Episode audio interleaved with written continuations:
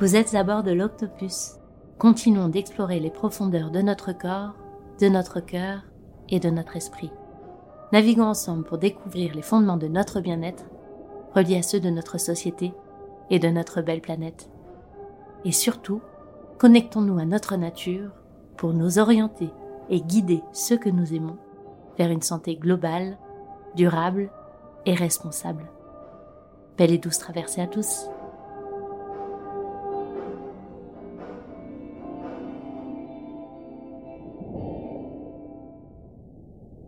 Bonjour à tous, ici Marine, créatrice de ce podcast et exploratrice de l'harmonie dans cette drôle de vie. Réfléchir et agir pour la santé de l'humain dans le respect de sa nature, voici ce que je vous propose comme folle aventure. Aujourd'hui, je reçois Laura Beauchamp. Laura est hypnothérapeute et formatrice en auto-hypnose. Lors de cette interview, Laura nous présente ce qu'est l'hypnose thérapeutique et les nombreux bienfaits de cette pratique.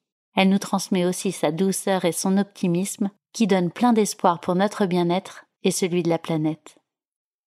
L'hypnose thérapeutique nous permet d'accéder à un état de conscience modifié, et par ce biais d'aller chercher dans nos ressources intérieures ce qui peut nous faire évoluer vers plus de bonheur.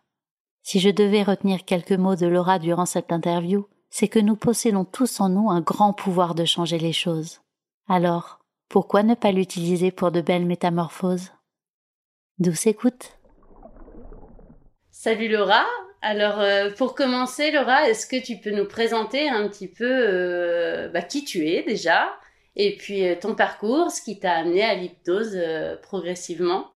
Bah, Hello à toutes et à tous. je m'appelle Laura Beauchamp, je suis hypnothérapeute. Je pratique l'hypnose ericksonienne depuis trois ans maintenant. J'habite à Paris, j'ai 31 ans pour la petite histoire. Je reçois en cabinet pour des séances individuelles sur différentes thématiques comme la confiance, euh, la prise de parole en public, euh, les phobies, le tabac, etc. J'anime également des formations d'auto-hypnose pour apprendre à se mettre soi-même en état hypnotique. Et j'interviens également en entreprise sous différents formats avec des ateliers de méditation ou encore des initiations à l'auto-hypnose ou des séances de groupe. Et euh, depuis peu, je travaille dans le studio de méditation Bloom euh, au cœur de Paris. Donc euh, je donne des cours de méditation de 30 minutes tous les mardis à midi. Voilà. Donc en fait, c'est toujours autour de l'hypnose. C'est vraiment mon cœur de métier. J'ai également aussi des, des, programmes en ligne pour être complètement autonome et faire ça de chez soi à son rythme pour travailler sur différentes thématiques. Ok, et du coup, qu'est-ce qui t'a amené à, l'hypnose? Comment t'as découvert un petit peu cette pratique? Qu'est-ce qui t'a amené à, t'intéresser à, tout ça? Après mes études, j'ai travaillé trois ans à la mairie de Paris au sein des quartiers sensibles euh, qu'on appelle les quartiers politiques de la ville.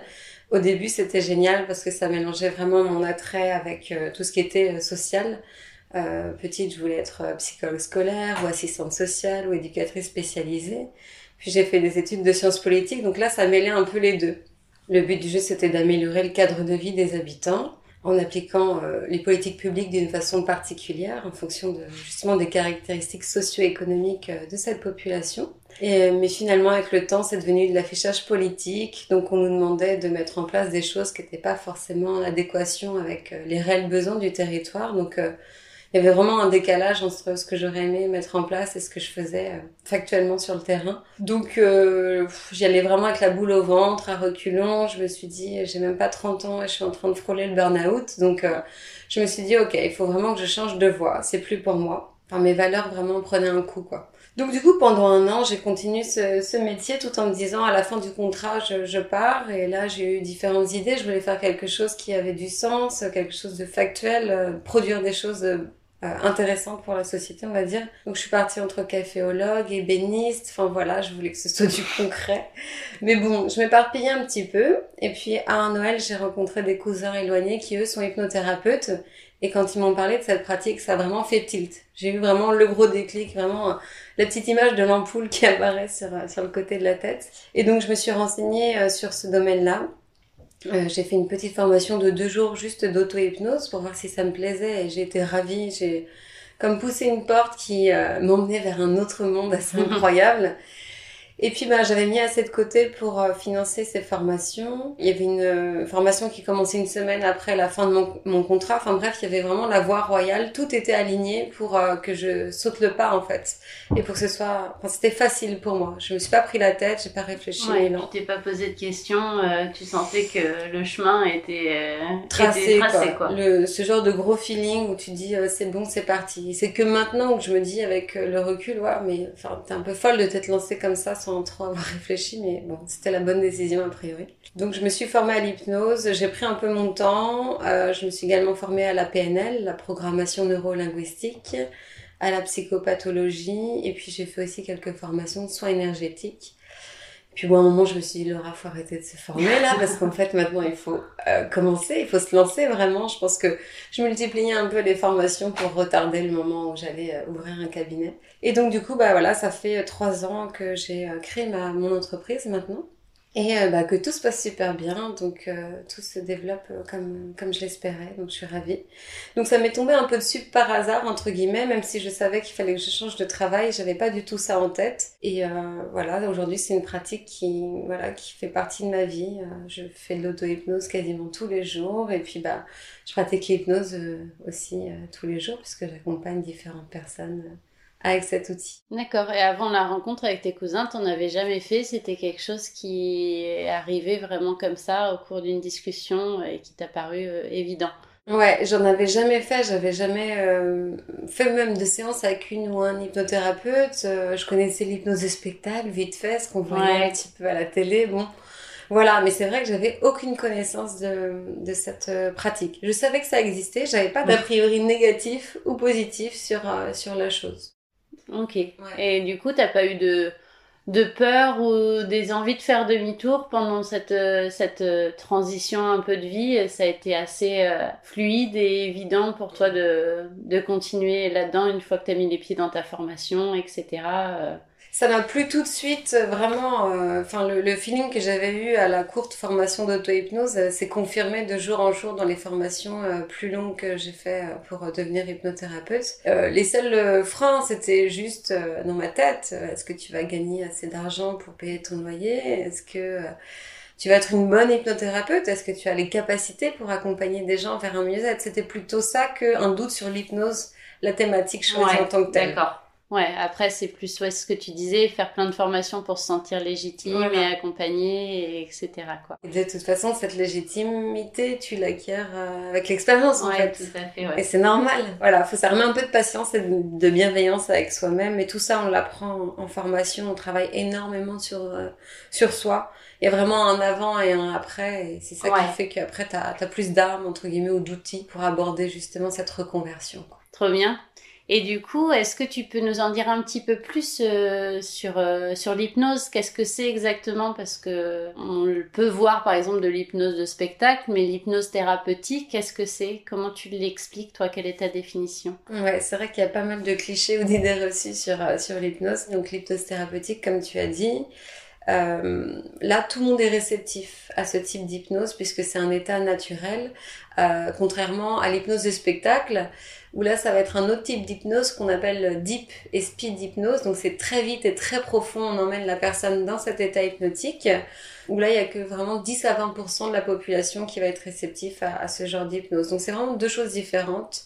Euh, même si ça reste de l'hypnose, on va pas faire les mêmes choses en cabinet, ça n'a aucun intérêt de faire euh, danser quelqu'un sur la macarena ou faire faire la poule, hein, on est d'accord. Donc euh, l'état hypnotique, c'est un état de conscience modifié ça veut dire que vous restez conscient. On n'est pas inconscient, on ne dort pas. Ce n'est pas l'hypnotiseur qui a le contrôle sur notre cerveau. J'entends sur vous, j'ai peur de perdre le contrôle, de dire ou de faire n'importe quoi. Rassurez-vous, vous ne ferez pas n'importe quoi. Donc, état de conscience modifié, donc on reste toujours conscient, mais on a accès à son inconscient. L'inconscient, faut le voir vraiment comme la partie qui est bienveillante en nous, qui est illimitée, cette partie qui connaît tout de nous, puisqu'elle a tout engrangé depuis notre naissance. La partie inconsciente, elle se souvient de toutes les infos, toutes les expériences qu'on a vécues. Donc le but du jeu en hypnose, c'est pas d'aller fouiller dans le passé, même si clairement on peut faire des régressions en âge pour aller euh, se voir soi-même à 5 ans, 6 ans, je ne sais pas. Mais c'est surtout de se connecter à ce grand réservoir de ressources. Par euh, ressources, j'entends des qualités, des compétences, des acquis, des forces, confiance en soi, motivation, courage, patience, sérénité.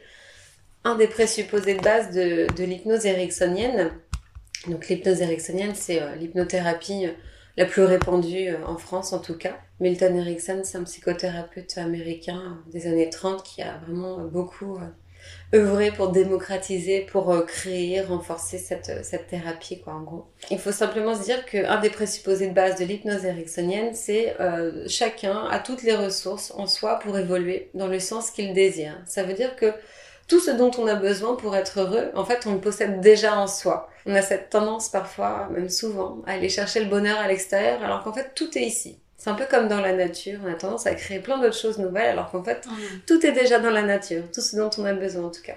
Elle est un peu bateau, cette phrase, ça semble toujours un peu niais de dire, voilà, on a tout en nous pour être heureux. Mais en fait, c'est vrai, et dès qu'on conscientise euh, cette, cette idée, bah, il y a vraiment un poids qui s'enlève des épaules, on se dit que tout est possible. Euh, même si certaines ressources semblent euh, inatteignables, on ne sait pas où elles sont, elles sont endormies, enfouies, cachées, on ne sait pas, mais elles sont là. D'où l'intérêt justement d'aller se connecter à cet inconscient par le biais de l'état hypnotique pour aller choper ces ressources, les réactiver et pouvoir en profiter au quotidien. Il y a des gens qui me disent moi j'ai pas confiance en moi, j'ai jamais eu confiance en moi. En fait c'est faux.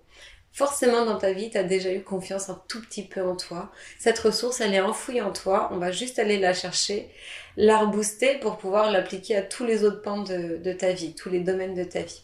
Donc voilà, en fait, avec l'hypnose, on ne change pas le monde ou les gens qui, vous entourent. Ça, ce serait vraiment de la magie pour le coup. Il n'y a rien de mystique dans l'hypnose. C'est simplement se changer soi-même, en fait. Euh, pouvoir euh, aller à la recherche de ses ressources, ses réponses, ses nouvelles solutions. C'est notre inconscient qui bosse pendant la séance. Hein.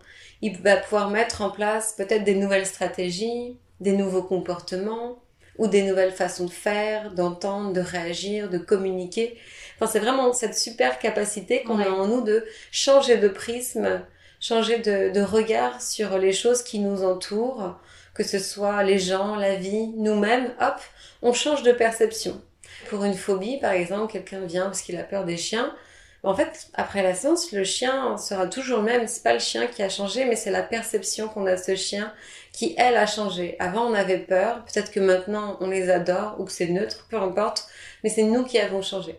Et c'est ça qui est fabuleux avec l'outil. C'est, voilà, en fait, on, est notre propre terrain d'expérimentation et, on est capable de d'évoluer, d'ajuster euh, les choses. Que ce soit sur notre façon de faire, euh, nos comportements, nos croyances, nos habitudes.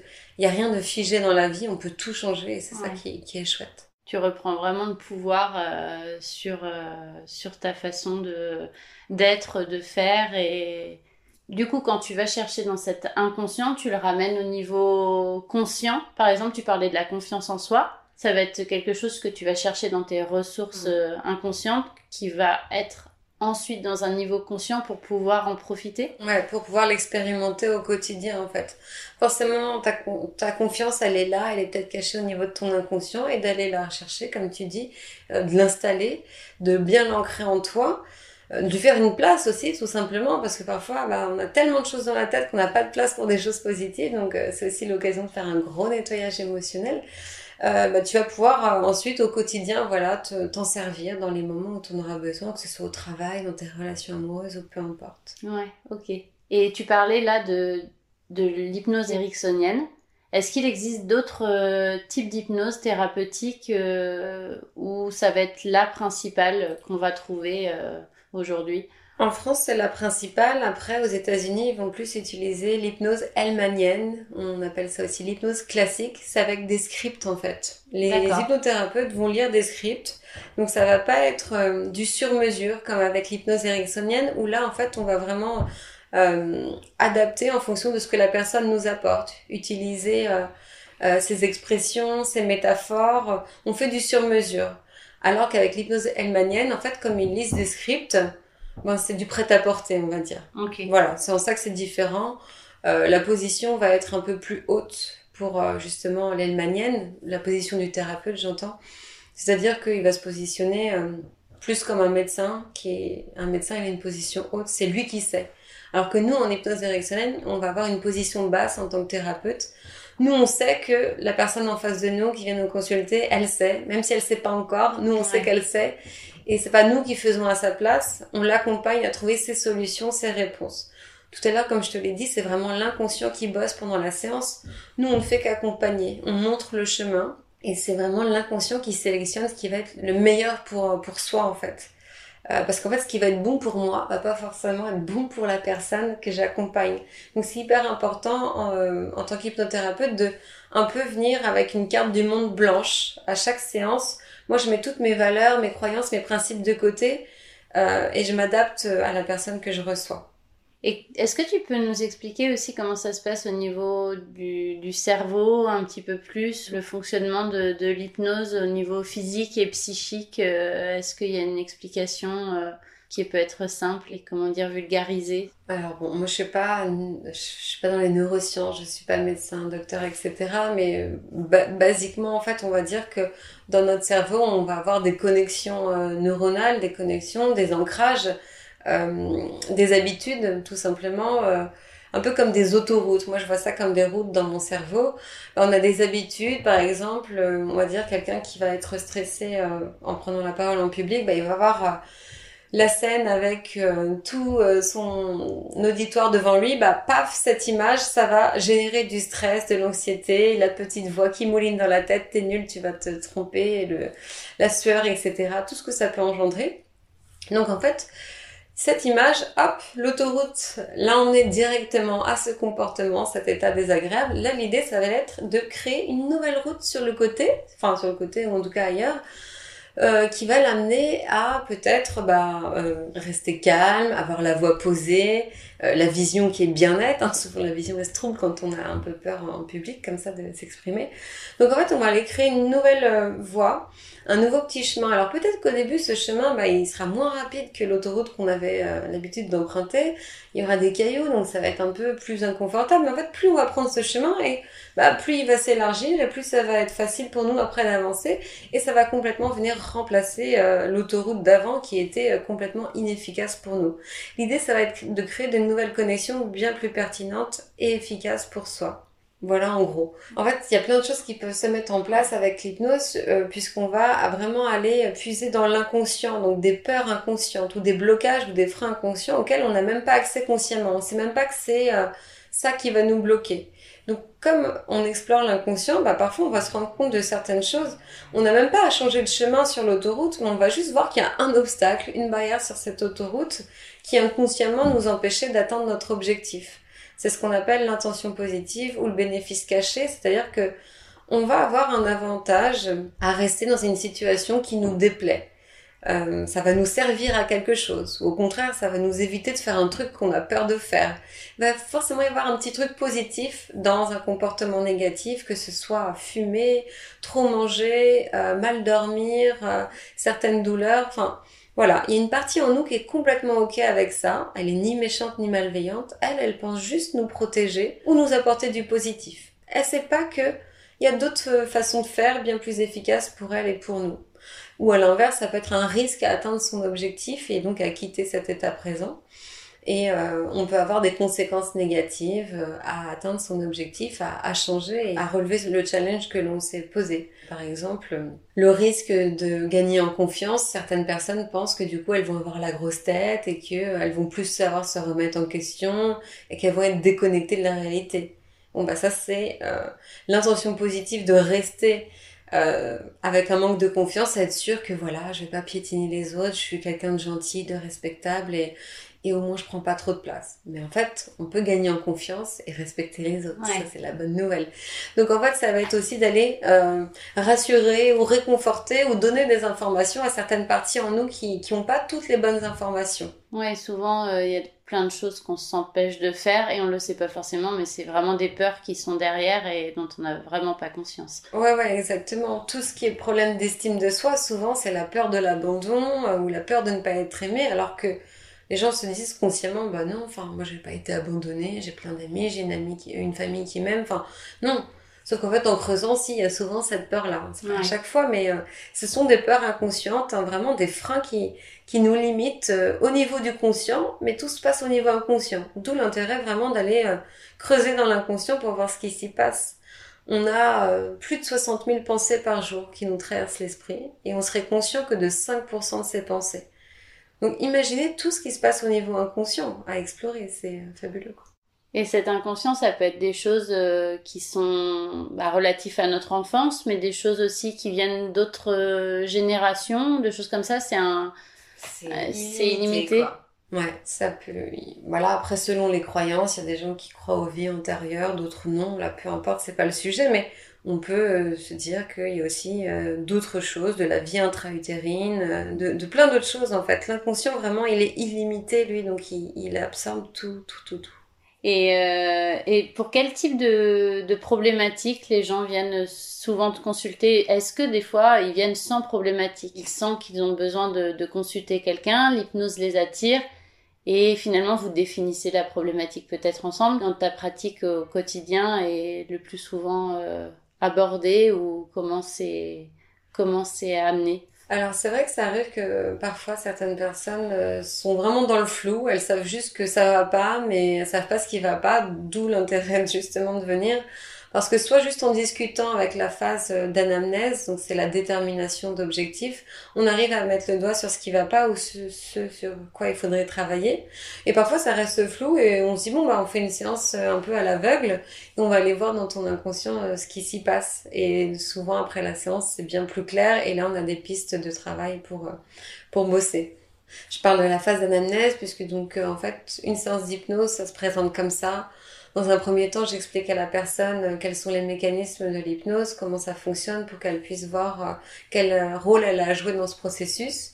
Ensuite, on détermine l'objectif, puisque la personne vient avec une situation inconfortable ou une problématique on transforme cette problématique en objectif qui doit répondre à différents critères assez précis. Et ensuite, on passe à la phase euh, à proprement parler d'hypnose, avec euh, les yeux fermés ou pas d'ailleurs. Et puis hop, on glisse dans l'état hypnotique et, on travaille sur, euh, sur l'objectif qu'on a bien déterminé ensemble. Et donc parmi les objectifs que, que je vois souvent, ça va être sur le sommeil, s'endormir facilement, avoir un sommeil réparateur, gagner en confiance, améliorer son estime de soi, y a pas mal aussi pour l'arrêt du tabac, parce que c'est hyper efficace. Euh, pour la gestion de son poids, les troubles du comportement alimentaire, puis avoir pour des problèmes de peau qui ne sont pas résolus avec euh, la médecine traditionnelle, de l'eczéma, de l'acné qui persiste et souvent c'est lié au stress. Donc si on joue sur son stress, eh ben forcément ça va se voir sur euh, la peau. C'est vraiment assez large en fait. Euh, ça peut être aussi sur les blocages sexuels, les troubles de l'érection. Euh. En fait, ça, ça m'est déjà arrivé qu'on me dise est-ce que vous faites cette thématique-là? Et moi je suis bah je suis assez honnête. Hein. Je, je l'ai jamais traité, mais allons voir et puis on, verra ce que ce que ça peut donner. Hein.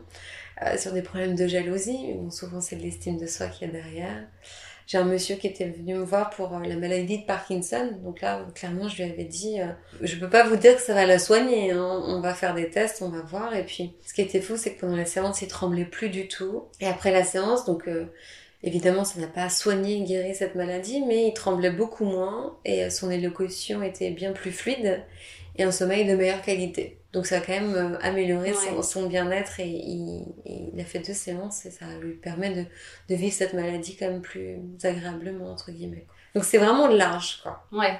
Et est-ce qu'il y a des, des, problématiques où parfois tu dis là c'est pas de mon domaine de compétence, euh, c'est du domaine de compétence d'un généraliste ou de la médecine traditionnelle ou en général euh, tu peux quand même accompagner un petit peu bah après, ça va être euh, en complémentarité. Ouais. En complément, j'ai eu pas mal de, de, de, femmes là qui viennent pour des parcours FIV, par exemple.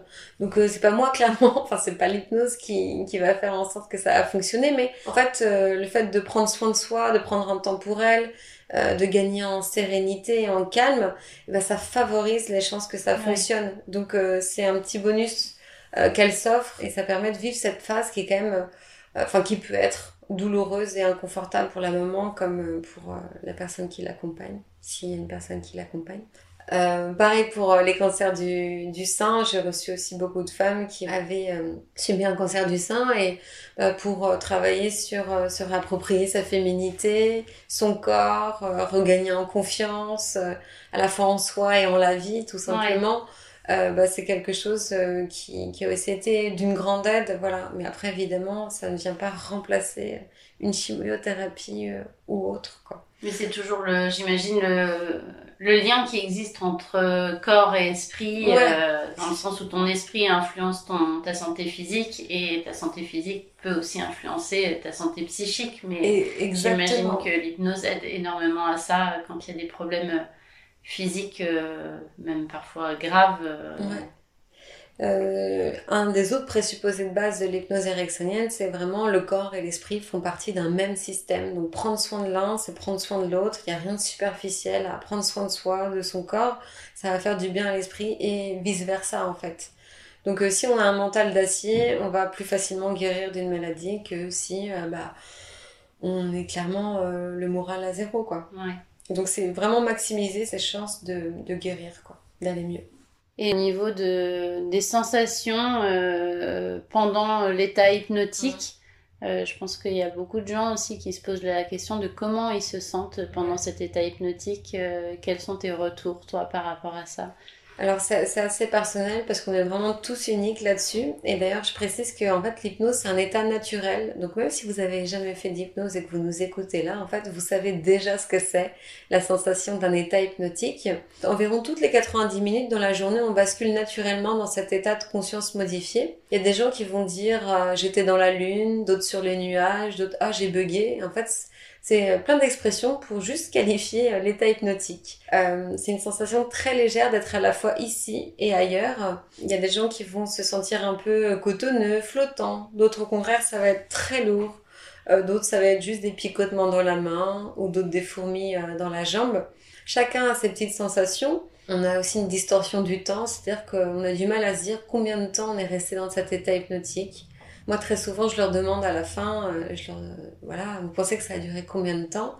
Et très souvent, c'est euh, la moitié du, du temps qui s'est écoulé, en fait. Ils ont l'impression que c'est passé carrément plus vite que le temps réellement écoulé. Après, dans tous les signes extérieurs de transe hypnotique, on peut avoir le papillonnement des paupières, euh, les mouvements oculaires derrière les paupières, un affaissement un peu de la posture puisqu'on se détend, donc souvent le corps se décale un peu, les traits du visage qui se, qui se lissent complètement, donc vraiment, euh, ça fait un lifting naturel, hein, des, traits de poupée, de poupon. La lèvre euh, supérieure qui va se gorger de sang parce qu'elle se détend, donc euh, gonfler un petit peu, changement de couleur, changement de la respiration. Voilà, il y a plein de petites sensations que peut-être vous, en tant que hypnotisé, vous ne sentez pas, mais que nous, on peut voir euh, en tant qu'hypnothérapeute euh, à l'extérieur et qui nous permet de, voir que, ah, c'est bon, la personne est bien dans cet état hypnotique, on peut passer au travail avec l'inconscient. Donc voilà, il y a vraiment différentes sensations euh, par rapport à l'état hypnotique.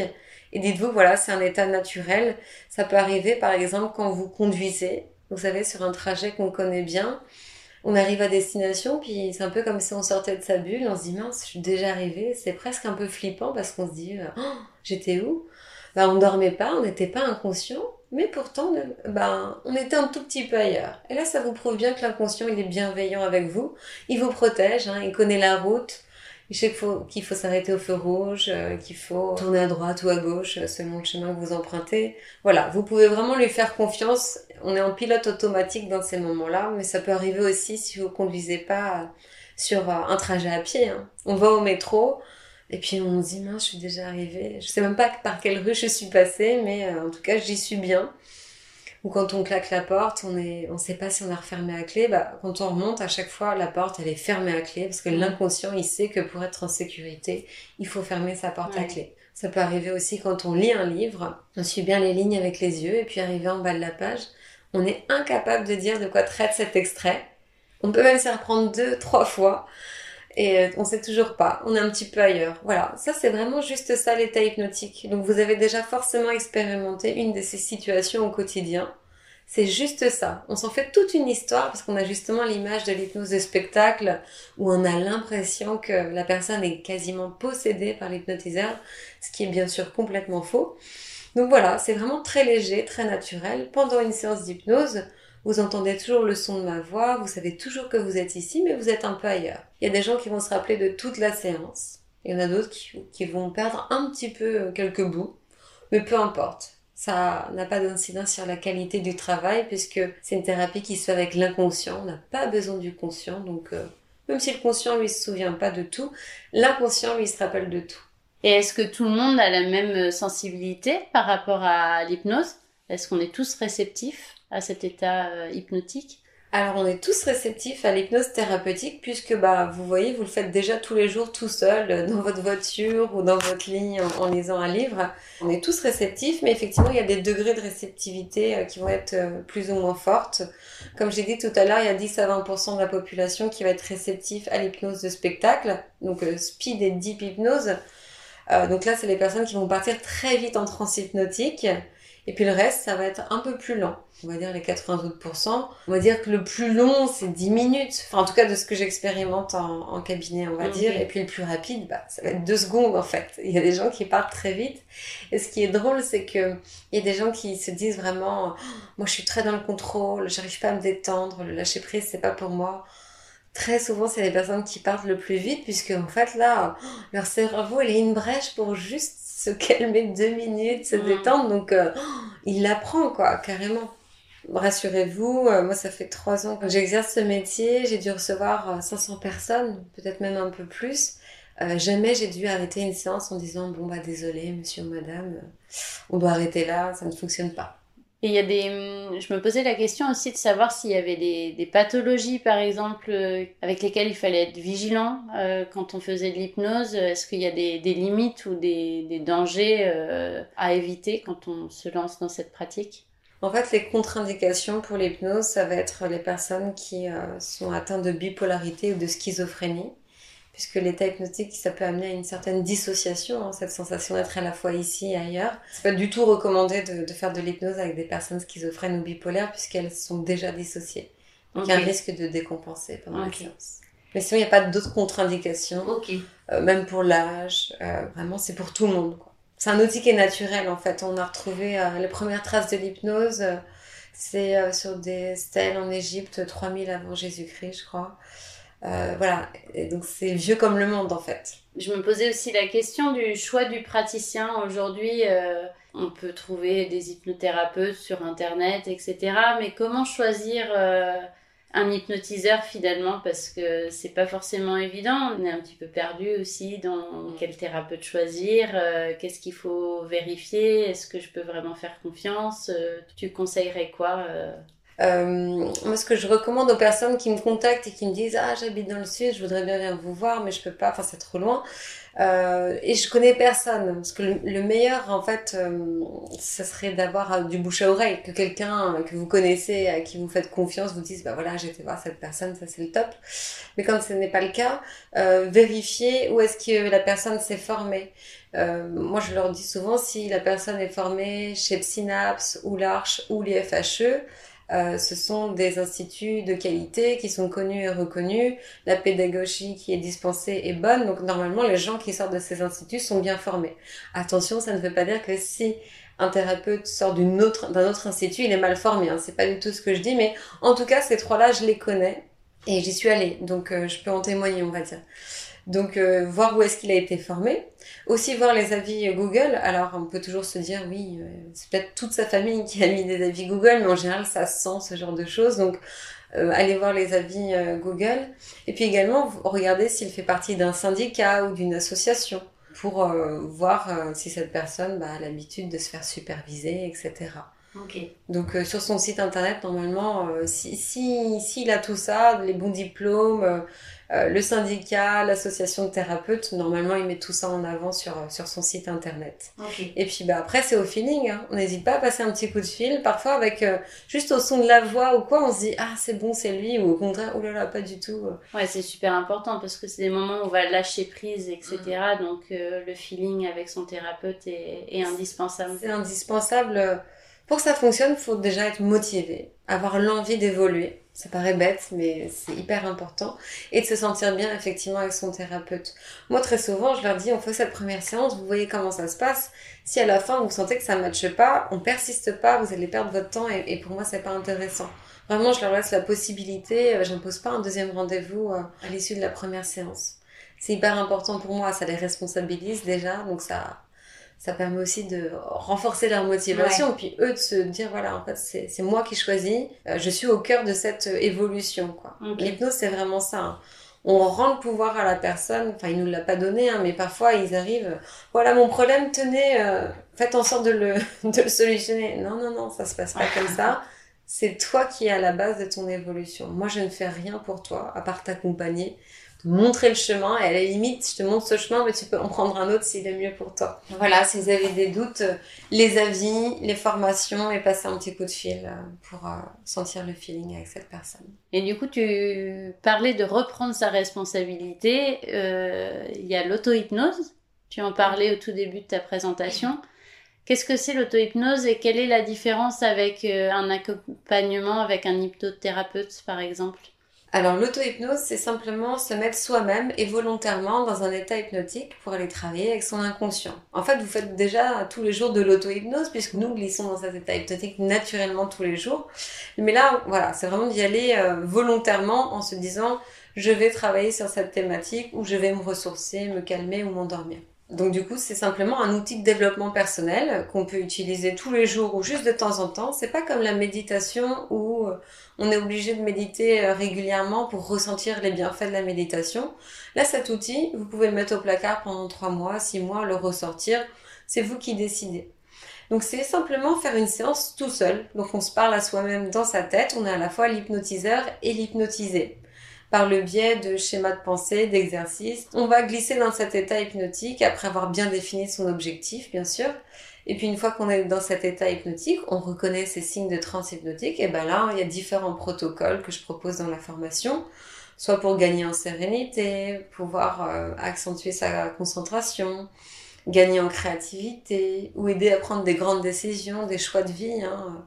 Est-ce que je reste vivre euh, à Paris ou est-ce que je pars vivre à l'étranger ou en province? Est-ce que je reste dans mon travail de salarié? Ou est-ce que je monte ma boîte? Ce genre de grandes questions euh, où, bah voilà, parfois on est un peu dans le flou. Bah, il y a un des protocoles d'auto-hypnose qui peut nous aider justement à y voir plus clair et à prendre sa décision de façon plus confortable et plus certaine, on va dire. Euh, encore une fois, ça balaye un peu tous les domaines que l'hypnose, euh, enfin qu'une séance traditionnelle avec un thérapeute balaye. Hein. Euh, pouvoir s'endormir facilement. Moi, avant, je faisais plein d'insomnie. Maintenant, c'est réglé grâce à l'auto-hypnose. Et puis, ça peut être juste pour se ressourcer, se calmer, prendre un temps pour soi.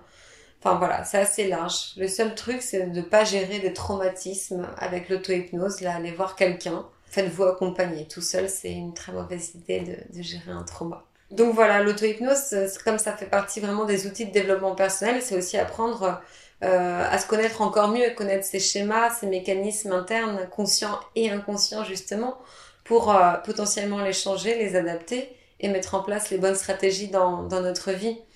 Enlever un peu toutes les barrières, tous les codes de notre société que peut-être notre famille euh, nous ont posés et, et savoir en fait qu'est-ce que je veux vraiment au fond de moi-même, quelles sont mes envies et mes besoins profonds, puis ensuite pouvoir les honorer, les respecter tout simplement pour être heureux dans sa vie quoi. Globalement, c'est à ça que ça aide euh, l'auto-hypnose. Et donc à chaque fois, il faut que tu aies un objectif clair ou tu peux te mettre en auto-hypnose aussi sans avoir un objectif euh, très clair? Tu peux te mettre en auto-hypnose sans avoir un objectif très clair, surtout si c'est pour juste euh, se calmer, s'apaiser ou s'endormir, t'as pas besoin d'avoir un objectif clair, précis. Après, si tu veux travailler sur la confiance en toi, c'est bien d'abord de poser ton objectif quand je parle d'objectif, c'est un objectif qui est vraiment déterminé par plusieurs caractéristiques. On voit ça bien sûr en détail euh, pendant la formation. Si euh, tu veux juste aller explorer ton inconscient, euh, tu peux y aller un petit peu à l'aveugle entre guillemets. Moi, ça m'arrive parfois de me dire tiens, j'ai une petite boule à l'estomac, une petite boule de stress. Consciemment, j'ai aucune idée de ce que c'est. Je pose pas d'objectif, c'est pas grave. Je me mets dans cet état hypnotique et je me connecte directement à cette boule de stress et j'essaie de voir en gros quel est le message derrière? Parce qu'en fait, souvent derrière un mal-être, un comportement qui est négatif ou même une douleur, il y a souvent un message à comprendre. Comme le corps, il peut pas s'exprimer avec des mots MOTS, il va s'exprimer avec des mots MAUX. Mm. Donc la petite boule au ventre, bah, sans auto-hypnose, elle aurait grossi, grossi, parce que j'aurais pas entendu le message, ça aurait joué sur mon humeur, mes comportements, la façon que d'être avec mon conjoint ou les gens que je reçois. Alors que là, bah, très facilement, hop, j'ai pu la déloger parce que j'ai entendu son message. Pour moi, ça va être euh, le manque de liberté, parce que je me mets dans une case qui n'est pas la mienne. Donc euh, c'est ma partie liberté qui sonne une petite sonnette d'alarme, genre attention Laura, tu es en train de te mettre dans un truc où tu t'enfermes et c'est pas bon pour toi. Ou alors ça peut être euh, attention Laura, là tu, tu tires trop sur la corde, baisse le niveau de travail, prends soin de toi, ferme une journée dans ta semaine sur Doctolib parce que tu, tu, tu bosses trop.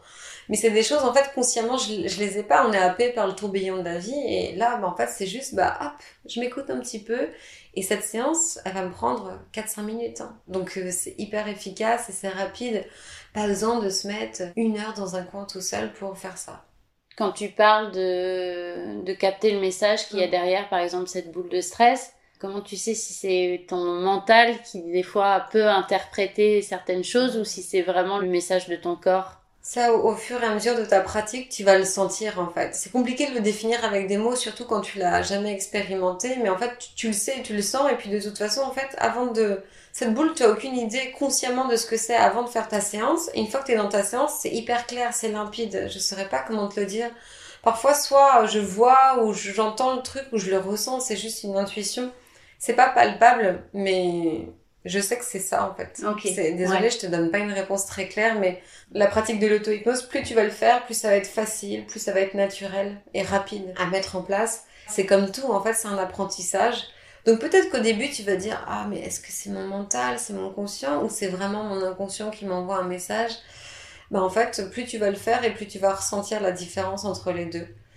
Tu vois, c'est comme si euh, on te donnait une paire de skis, t'as jamais skié, puis t'espérais, toi, faire une piste noire dès le début, en toute euh, simplicité. Bah non, en fait, il va que tu prennes peut-être des cours, tu vas peut-être même tomber, mais tu vas apprendre plein de choses, et au final, tu vas pouvoir euh, bah, surfer, glisser sur ta piste, et ça va être pareil avec l'auto-hypnose, comme la méditation, comme plein de choses, en fait.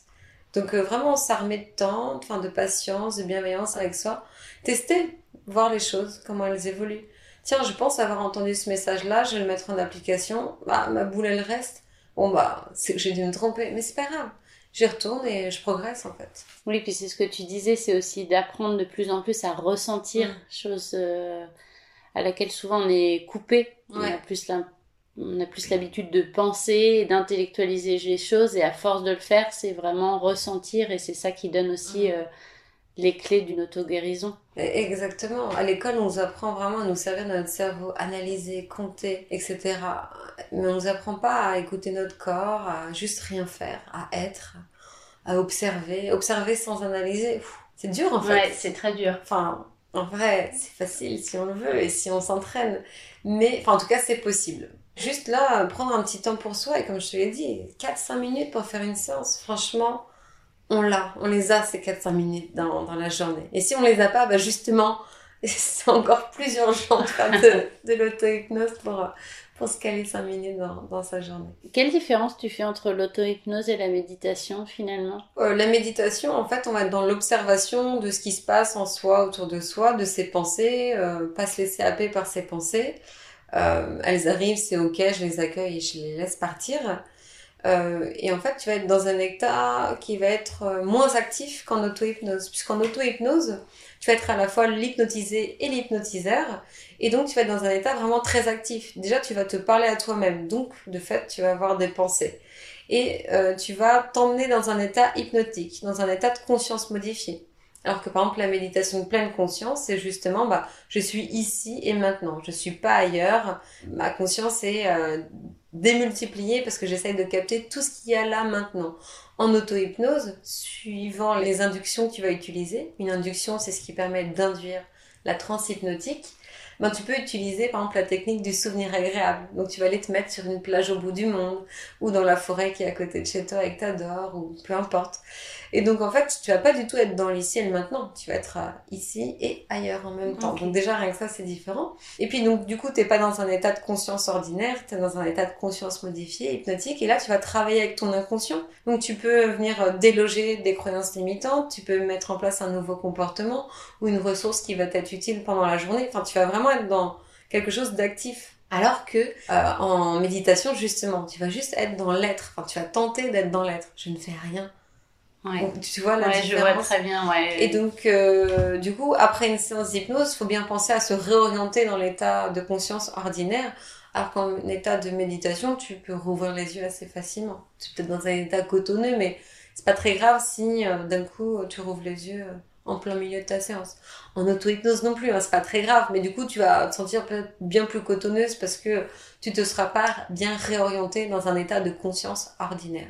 Ok. Je sais pas si c'est clair. Si, si, c'est clair et on voit bien la différence finalement entre cet état peut-être un peu plus passif et un autre peut-être un peu plus actif. Alors j'aime pas trop dire passif parce que là je sens qu'il y a des gens qui vont me tomber dessus. Non, la méditation c'est pas être passif. Effectivement, on est aussi dans un état actif puisqu'on est alerte, on est là à 100% mais ça va être moins actif en tout cas dans son esprit parce qu'on va pas faire des protocoles, se faire des métaphores, se parler, s'encourager.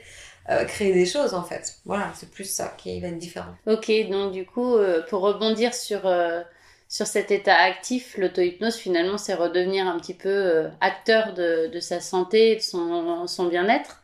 Ah bah clairement là avec l'auto-hypnose, t'as un outil qui est en toi où t'as pas besoin de somnifères pour euh, t'endormir parce que souvent on me dit moi le sommeil ça va, je prends des somnifères.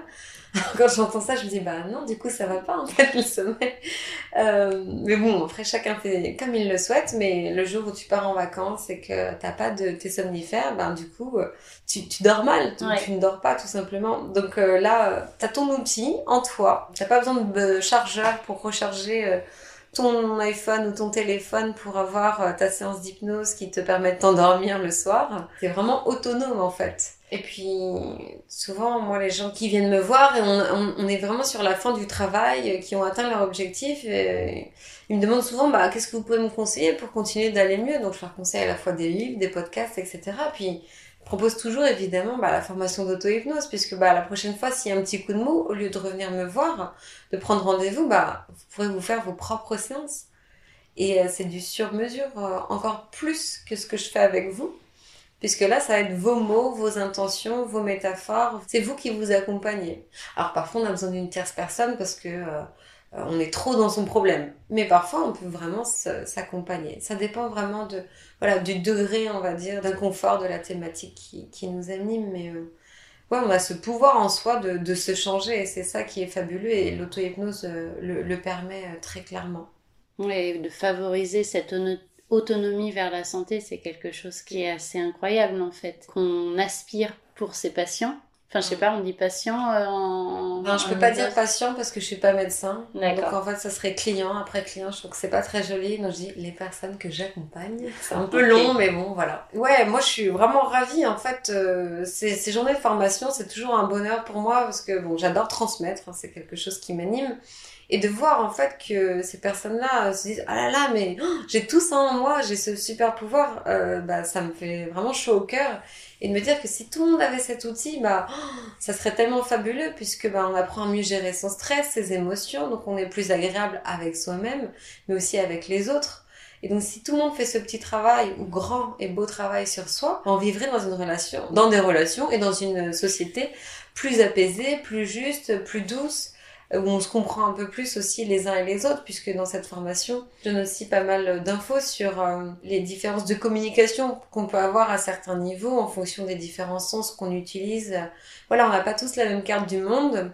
Ça permet d'être à la fois plus indulgent et bienveillant avec soi-même et aussi avec les autres, puisqu'on comprend qu'on n'est pas du tout fait de la même manière, qu'on ne pense pas de la même façon, et que c'est pas parce que quelqu'un d'autre pense différemment que forcément il a tort et moi j'ai raison et ça rentre dans un truc un peu plus global de bienveillance, de vivre ensemble, d'harmonie, un truc euh, ce vers quoi moi j'aimerais le tendre, enfin j'aimerais tendre en fait. Team bisounours quoi.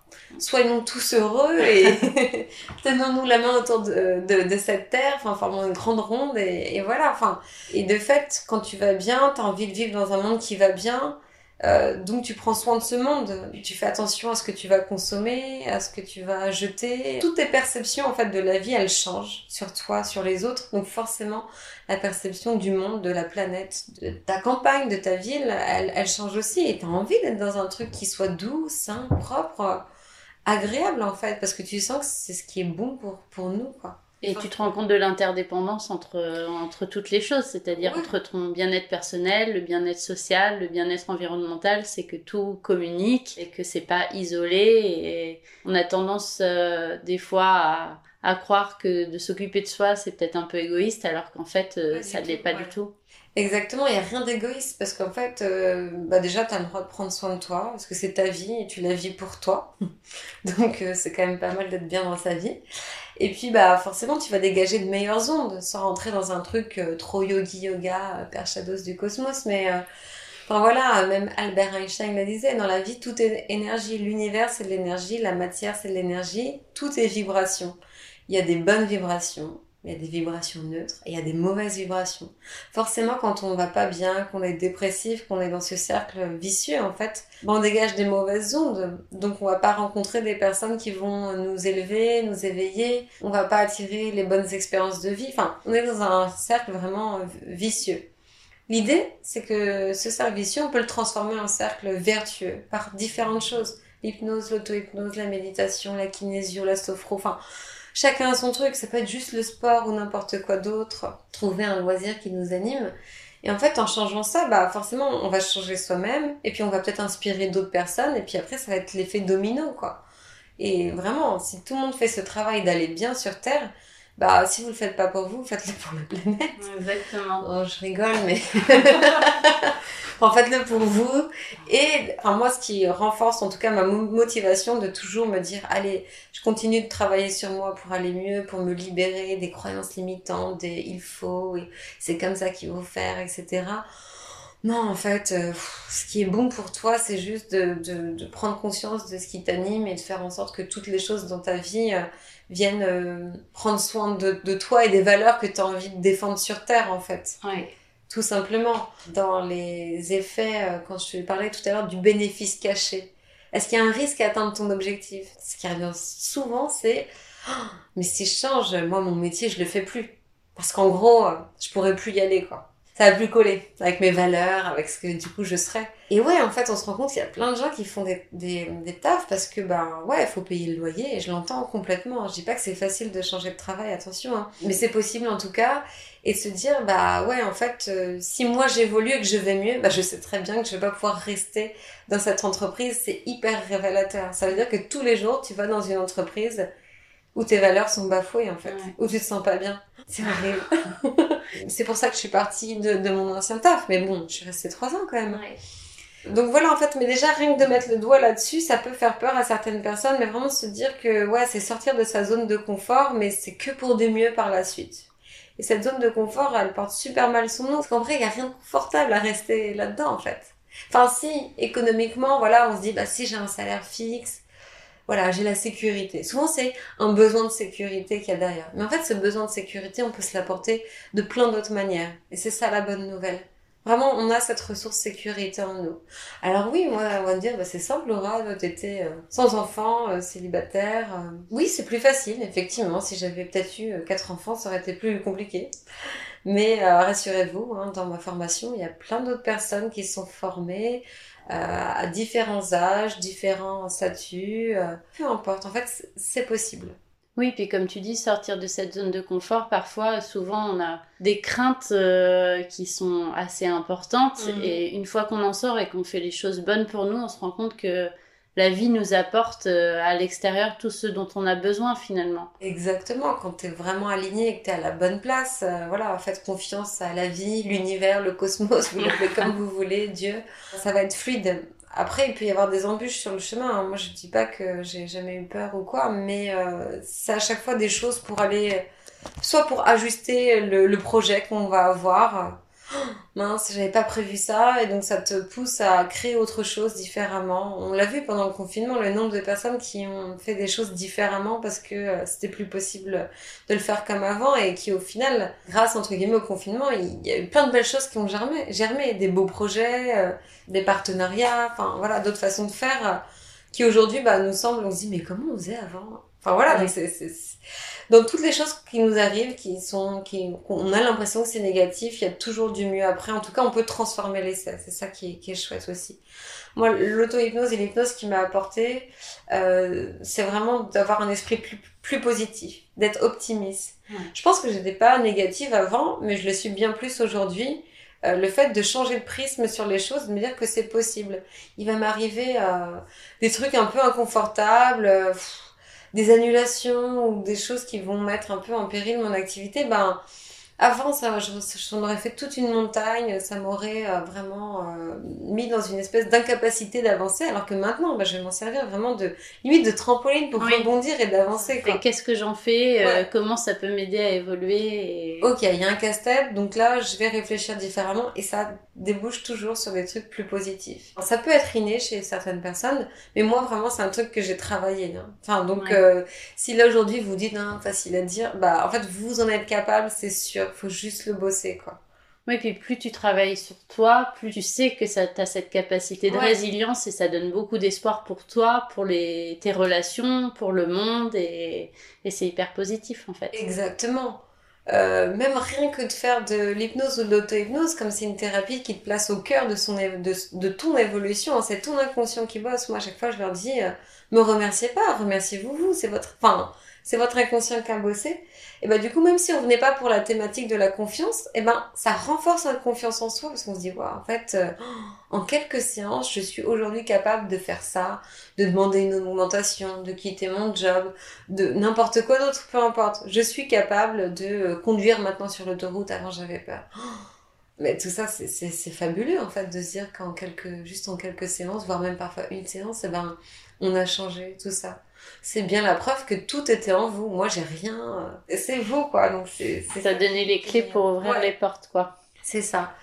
Donc euh, là, c'est vraiment euh, gagner en, autonomie et en liberté, quoi. Plus on va être libre, plus on va pouvoir avancer sereinement dans sa vie, en fait. Je crois que on va conclure sur cette très belle phrase. Est-ce que tu as un petit mot à dire pour la fin de cette interview, euh, quelque chose qui te, qui te tient à cœur euh, en particulier ou euh? Bah vraiment au risque de me répéter, c'est vraiment dites-vous que vous avez cette incroyable capacité en vous de changer les choses en vous et donc in fine autour de vous. Et donc si vous, enfin vraiment, n'hésitez pas à la, à la, saisir cette chance de travailler sur vous. c'est pas parce qu'aujourd'hui vous avez un comportement qui vous enquiquine ou une façon de faire ou même d'être qui vous embête que vous ne pouvez pas la changer. Quand on veut, on peut. Euh, cette phrase, je l'aime bien et je l'aime pas à la fois, mais vraiment, si vous êtes motivé pour, euh, pour changer, euh, offrez-vous ce cadeau, quoi. Parce que ça va vous faire du bien à vous, mais aussi à votre entourage et in fine à tout l'environnement, quoi, à cette société qui mérite bah, un peu plus de douceur, de tranquillité, de sérénité, quoi. Voilà en parlant de douceur. Merci beaucoup pour ta douceur euh, pendant cette interview. Ah, merci à toi. C'était très agréable et puis euh, à très vite. Je te souhaite euh, plein plein de belles choses. Merci beaucoup, à très vite également. Belle journée à, à toutes et à tous. Merci pour, pour votre écoute. Merci Laura, salut.